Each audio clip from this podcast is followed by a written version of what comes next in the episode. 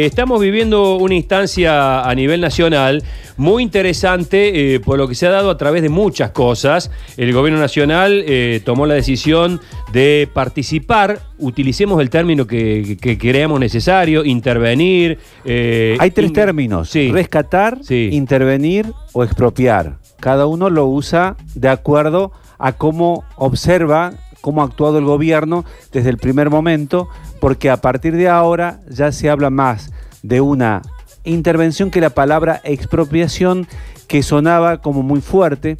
Incluso en el momento en que el presidente dio a conocer esta decisión, hizo una humorada que me parece que no cayó bien cuando dijo que en el Senado se iba a hablar de que íbamos a hacer Venezuela o el infierno. Me parece que en definitiva fue algo en contra porque esta postura o este rescate, esta intervención, esta expropiación terminó siendo o levantando a un, una- a un pueblo, a una ciudad, en contra de lo que ellos entendían una expropiación, de que iban contra la propiedad privada de una empresa como Vicentín que tiene 92 años de vida. Bueno, y esto, eh, más allá de Vicentín, eh, refleja un, una- un paso en el gobierno nacional, que es un paso importante, es un paso como que eh, a partir de lo de, Vicentín hay un, hay un, un avance o una modificación, si se quiere, en su forma de gobernar que marca un momento, Claro. porque va a haber un, un antes y un después de esto. Sería muy interesante conocer cómo se toman esas decisiones de Por quienes eso. tienen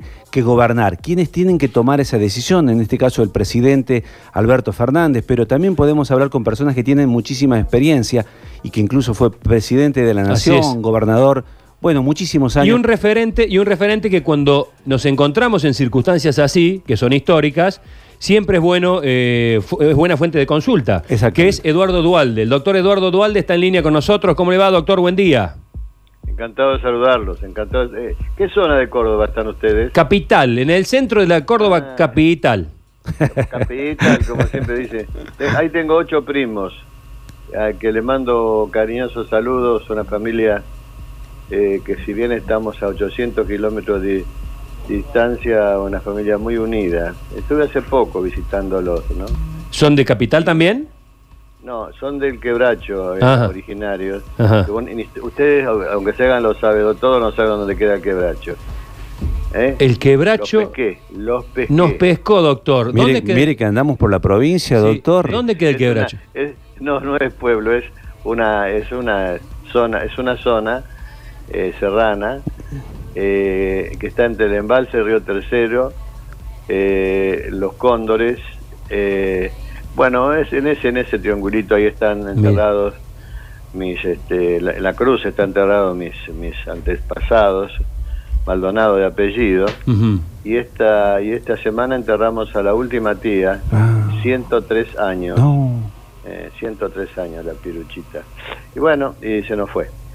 Eh, pero eh, quiero mucho a Córdoba, voy permanentemente a Córdoba. Y de chico había agarrado, había agarrado el cantito, ¿no? Y me decían el cordobés en, el barrio, en el, en el colegio sobre todo. Eh, eh, ¿Hizo colegio acá también? No, no, no. Ajá. No, no. Cuando venía a Córdoba. soy Claro. nacido en Bu- soy nacido en Buenos Aires, Sí, sí, sí. pero concebido en Córdoba, en las sierras. Concebido en Córdoba. Qué lindo, qué lindo que se sepa eso, ¿no? Porque Sí. el lugar donde uno fue concebido es tan importante como el lugar donde uno fallece después, ¿no? Qué, qué, qué bueno, qué bueno saberlo eso. La verdad que tengo saudades cuando no voy por un año y, Mm. y voy ahí al campo, a la casa de, le quedó a un primo mío, eh, con una casita humilde, en 400 eh, que- que- hectáreas de tierra de piedra, lo único que sirve para Sí. criar vacas, pero voy y me siento muy bien ahí, muy bien. Qué, qué lindo recuerdo, qué lindo recordarlo. Nosotros estamos en eh, la Radio Sucesos, eh, eh, en la cual está siendo entrevistado ahora. Es una radio fundada por Víctor Brizuela, una de las personalidades, ya excede el periodismo, más, más importantes de la historia de Córdoba. Ajá, no, no sabía eso. Eh, doctor Dualde, ¿hay un antes y un después de, de Vicentín para este gobierno? No, no. Pasado mañana hay, hay otro tema y, se y nos olvidemos de Vicentín. No, Argentina está en un momento cuasi trágico en el cual estas cosas son muy importantes en el momento, pero después, este, después va a quedar, me parece a mí, como un error, eh, grave error del gobierno. Y yo antes que antes de que tuviera la, decisión final, le, escribí un WhatsApp a, al Fernández, lo felicité por anticipado. Y muy poco. Te felicito por la decisión que seguramente tomarás mañana. Y después digo, eso quedará como una experiencia, solo como una experiencia. Una experiencia que tenemos los que gobernamos, pero esta es muy, muy brava porque se suman todos condimentos que, que no, no, no, suceden. Una cosa inconsulta, una cosa, las cosas en, en crisis sobre todo, hay que hablar mucho, conversar mucho y antes de tomar una decisión, eh, hablar con gente de todos los partidos, eso de estar segmentado, eh, bueno, habla muy mal de la posibilidad de futuro de Argentina. ¿La decisión la tomó él? esta decisión, esta decisión puede tener un efecto muy negativo de futuro, porque como eh, ha hecho con razón el presidente, dice yo soy abogado y por lo tanto no entiendo de medicina, de infectología, por lo tanto me rodeo con la gente que me puede sacar eh, adelante este problema. Y la pregunta que me hago y que hago permanentemente, ¿y a quién va a llamar ahora cuando termine esto? Porque, porque sigue siendo abogado y no entiende nada, como no entendemos los abogados generalmente sobre producción. Los abogados no aprendemos eso. ¿Y quién aprende? Te pregunto a los jóvenes a veces en charlas que hago, ¿quién, ¿quién les parece que entiende? Y algunos dicen, y los economistas. Falso. los economistas no estudian eso ciencias económicas no tiene estudios de productividad. Ah, mira. Entonces, los únicos que entiende es la que yo llamo comunidad productiva. Empresarios, trabajadores y algunos bancos argentinos que no son peores que los bancos europeos, para mm. nada, ¿no? Claro. Y bueno, es eso lo que hay que convocar, lo que convocamos nosotros en el 2002. En el 2002 convocamos a la mm, comunidad productiva, lo hicimos juntos con don Raúl Alfonsín, eh, un año antes habíamos creado, ambos, el movimiento productivo argentino, porque los países, sobre todo un país como el nuestro, eh, tiene tantas posibilidades productivas que, necesitamos que algún sector se ocupe de esto. Y esto es lo que hemos hecho con don Raúl Alfonsín. Eh, fue protagonista conmigo en la provincia de Buenos Aires, porque otro de los temas que yo entiendo que ya no se puede ya no se puede pensar seriamente que un partido, un solo partido, teniendo mayorías parlamentarias como tiene hoy el justicialismo, pueda gobernar un país. Claro. Eso es muy viejo, eso es muy antiguo.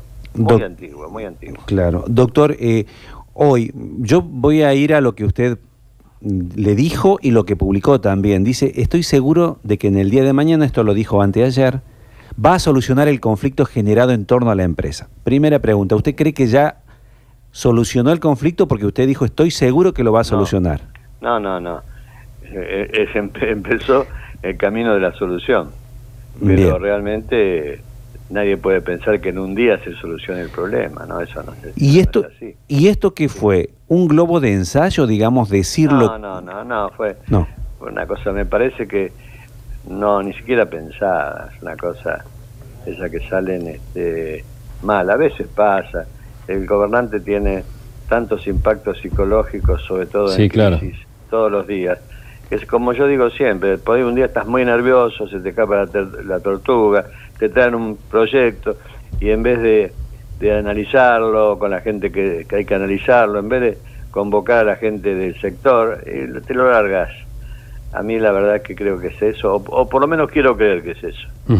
Eh, convengamos, doctor Dualde, que eh, el caso Vicentín amerita una, una medida de excepción, digamos. Por supuesto, ahí la justicia deberá ser quien, quien se exprese, pero eh, eh, es un caso plagado de irregularidades donde el patrimonio nacional y la, la, guita de la nación están se han visto seriamente puestas en riesgo, por no decir timbeadas lisa y llanamente.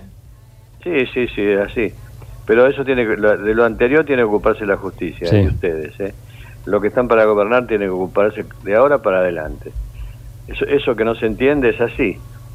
Eh, ustedes fíjense, gana, gana la elección un gobierno y lo primero que hace es echarle la culpa a que se fue. Sí, sí, sí, sí, sí. Es una cosa increíble porque la verdad que la culpa la tenemos todos, los que hemos gobernado en esos últimos 40 años. Ma- Por mayor o menor, por acción o omisión, Sí, sí. es la política. Por eso solo el 13% de los argentinos creen en nosotros. Eh, entonces, para, re- para revertir no la situación de la creencia de la gente, que eso es secundario, sino para sacar el país de esta crisis, los que no entiendan que tenemos que juntarnos no entienden de política. No entienden de política. Hay que juntarse. A mí me tocó, por la forma que tengo de pensar toda mi vida, armar, crear las dos únicas grandes coaliciones argentinas. La primera con don Raúl Alfonsín en mi provincia, gané la elección, dupliqué al radicalismo en votos, preparé un compromiso ético de 10 puntos, lo llamé a don Raúl y le digo, ¿qué le parece, don Raúl? Está bien, me dice, yo era muy amigo de él. Eh, lo preparé para ver si gobernamos juntos. ¿Y cómo es eso? No, yo voy a administrar fondos con mis ministros y ustedes van a controlar. ¿Controlar qué? Me dice. Todo. ¿Y qué es todo? Todo es todo. Usted va a tener la Procuraduría de Estado, la van a elegir ustedes al fiscal de Estado, al tesorero, al contador, al Tribunal de Cuentas, y todo lo que sea, control la va a hacer su partido. Porque a veces no se arreglan las cosas por algo que es una es una es algo muy malo, muy feo, que es la matemática del egoísmo. Entonces el que gana quiere tener todo y no, no, no es así la historia. Eh, si hay- primero, hay que hacerlo con gente honesta, porque si no, las cosas van a andar peor que ahora.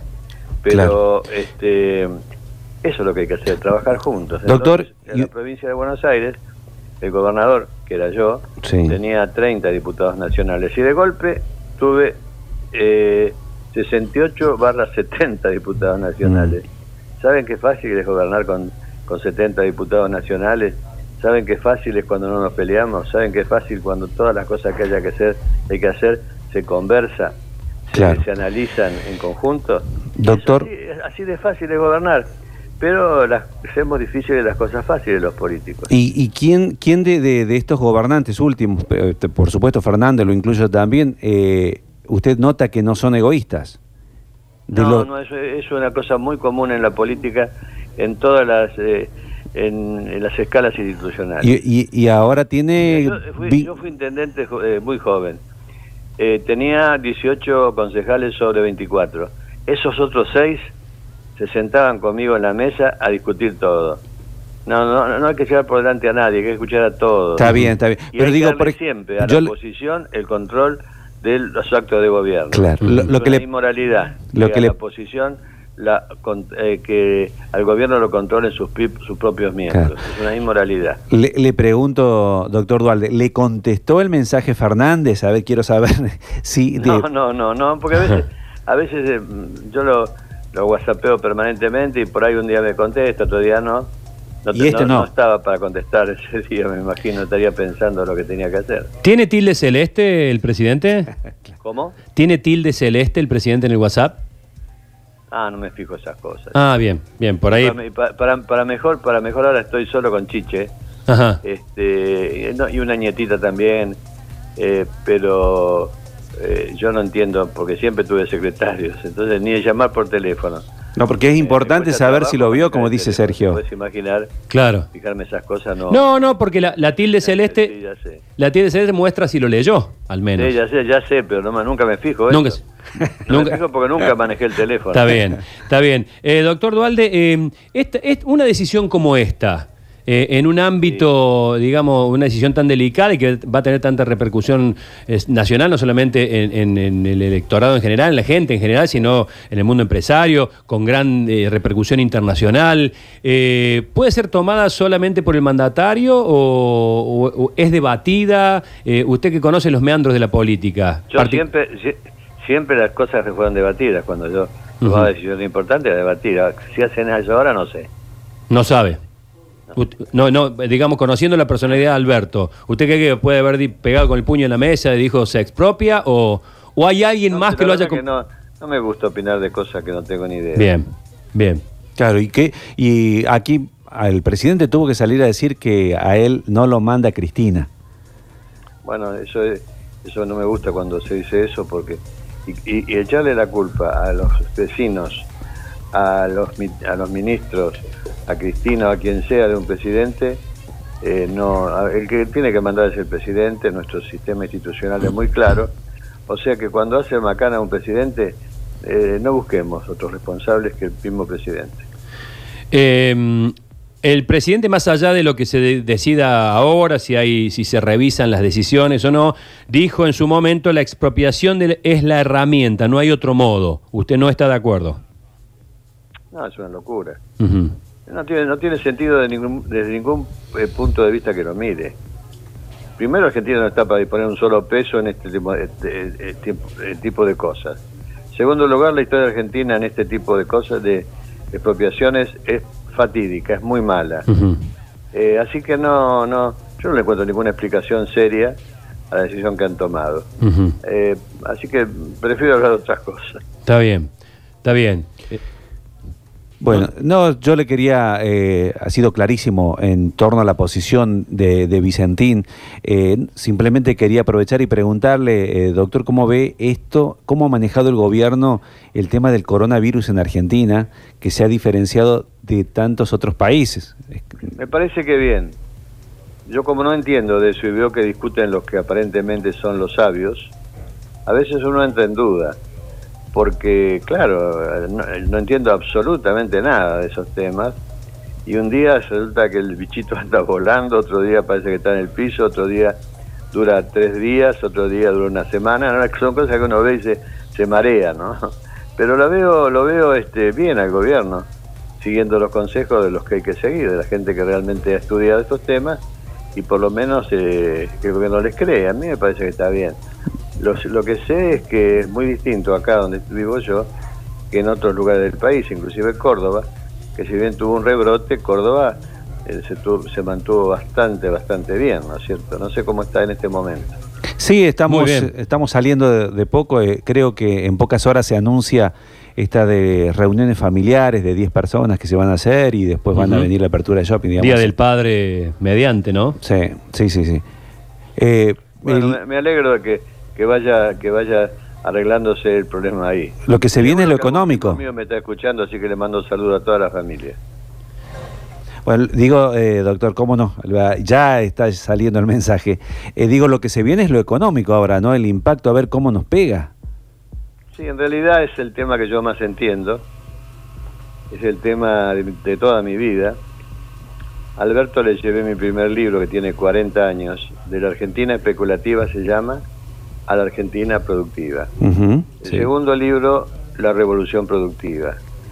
Eh, yo es lo que siempre me he dedicado y que no se dedica, no se dedica ninguna, como antes dije, creo que lo dije, ninguna universidad a enseñar cómo es el, cómo se produce, cuál es, cómo es el productivismo, ¿no? Un tema muy conocido para los que nos interesa. Eh, bueno, yo no entiendo por qué los políticos no leen, porque no hay que leer tanto, ¿eh? No hay que leer tanto. Las fábricas de empresas en Estados Unidos nacen a, a mitad del siglo pasado. Llaman Ujú. viveros empresarios. Yo digo fábricas de empresas porque me parece que es más, eh, la gente entiende más. Son los viveros empresarios o incubadoras de, empre- incubadoras de empresas. Claro. Esas inmediatamente fueron a Inglaterra, exitosísimo en Inglaterra. Después, este, en España, después del pacto de la Moncloa, el primer ministro Suárez creó el primer, eh, el primer vivero empresario. Hoy es, hoy es política de Estado tener viveros empresarios en todos lados Claro. pero viveros tecnológicos, viveros, viveros de todo tipo, es decir, donde nacen las empresas. ¿eh? Porque este Vicentín, estaba leyendo estos días, nació siendo una almacén de ramos generales. Sí. Sí. Entonces, la- la- la- no, hay, no hay que pensar en la gran empresa que viene de afuera, que generalmente no viene para que hagamos negocio nosotros, sino cómo podemos nosotros ayudar a las empresas argentinas a, este, a, cre- a crecer, primero a, a aparecer la empresa, después a desarrollarla, ¿no? Claro. Y después, a, cuando ya son grandes, a defenderlas, a defenderlas. Acá no se defiende a las grandes empresas de Argentina. Siempre le buscamos un pero a ese señor que tiene como proyecto de vida eh, producir riqueza, tomar gente. Pueden vivir mil vidas y sin embargo están porque tienen, como antes dije, un proyecto de vida. Son los proyectos de vida más importantes para los países. Claro. Doctor, y Por en más esta... que pensemos por ahí mal, de uno, de otro. Está bien. No, Eh. señores, esta gente está creando trabajo, hay que respetarla. eh, mi Y no, pregunta... que mirá, que esto, que, que el padre de Macri hizo contrabando, déjense de joder. Mm. El padre de Macri trabajó 40 años, Tano que vino, como antes dije, tenía plata para, para vivir en cualquier parte del mundo y trabajaba como un- trabajaba como el que más. Hay que respetar a esa gente. Doctor, eh, tenemos todos, nadie puede tirar la, primer- la primera piedra. Mm. Pero ¿cómo no respetar a esa gente? Vale por 10 legisladores, por 15 jueces, por, por mil, por mil políticos. Son la gente que sirve. Ellos, más los trabajadores, son los que tienen que sacar adelante al país. Y es lo que hicimos nosotros en el Bien. 2002 con don Raúl Alfonsín. Claro. lo hicimos nosotros. doctor, eh, A los dos días de asumir, convota- convocamos a 50 empresarios de los más eh, importantes, ujú, 50 dirigentes gremiales, algunos bancos, y parado frente a ellos le dije, ustedes, la comunidad productiva es la que tiene que gobernar el país. No escapa a su inteligencia, que es una exageración decirle que, que tienen que go- gobernar el país. claro. Pero hay momentos que había que ser exagerados, había que darles confianza. Venían de Darle la posta. tiempo cerrando a fábrica, nadie los, escuchaba. Y ahora va a haber que hacer lo mismo. No Eso. hay que pelearse con ellos, no hay que pelearse. E- e- Es, es- vuelvo a insistir, ese proyecto de vida de lo más importante que tienen los países. En segundo lugar, no hay ningún país del mundo grande que haya progresado que no tenga muchos grandes empresarios hay que cuidarlos, hay que cuidarlos, digo, desde, desde una vocación y haber, y haber sido dirigente gremial. Claro. Doctor, No hay una última trabajadores pre- sin empresa, no hay trabajadores sin empresa. Así que bueno, eh, yo voy a seguir trabajando, los que dicen que Argentina no tiene destino no entienden nada, no entienden nada, lo que les parece que vamos a desaparecer no entienden nada. ¿Estamos condenados al éxito? No entienden absolutamente nada. Doctor. Argentina no debe siquiera, en el 19, ¿no? que fue la última que se tomó, ni siquiera la deuda alcanza a un año de producto. Bien. No llega al 100%. Dejen Bueno. De joder, que- Doctor. favor. Lo que hay que trabajar y dejarse de embromar, organizar todo para que se trabaje como hicimos en el momento que nos tocó con don Raúl tomar la decisión de, de gobernar el país. Bien. Es eso, Bueno, nada más, es eso. una última... difícil. Los políticos hacemos difíciles las cosas fáciles. No es difícil, no es difícil. Yo en esa época, en el 81, cuando todos los economistas, generalmente, algunos colegas de ustedes y los políticos, decíamos que íbamos a desaparecer, yo dije, estamos haciendo un maremoto en una parangana. Claro. Y hoy digo, estamos haciendo un maremoto en una pelo pincho. Bueno. no tiene salida y si hacemos lo que tenemos que hacer en cinco o poco más, vamos a ser nuevamente el, el principal país de América de, de América Latina. Hay que ver qué pasa con Brasil, por supuesto. ¿no? Claro. Bueno, entonces ratifica su frase, estamos condenados al éxito. Digo, pues ya para no tengan terminar. duda, pero no tengan duda que estamos condenados al éxito. Doctor Dualde, le mandamos un fuerte abrazo de Córdoba. Cariño para todos. ¿eh? Hasta luego.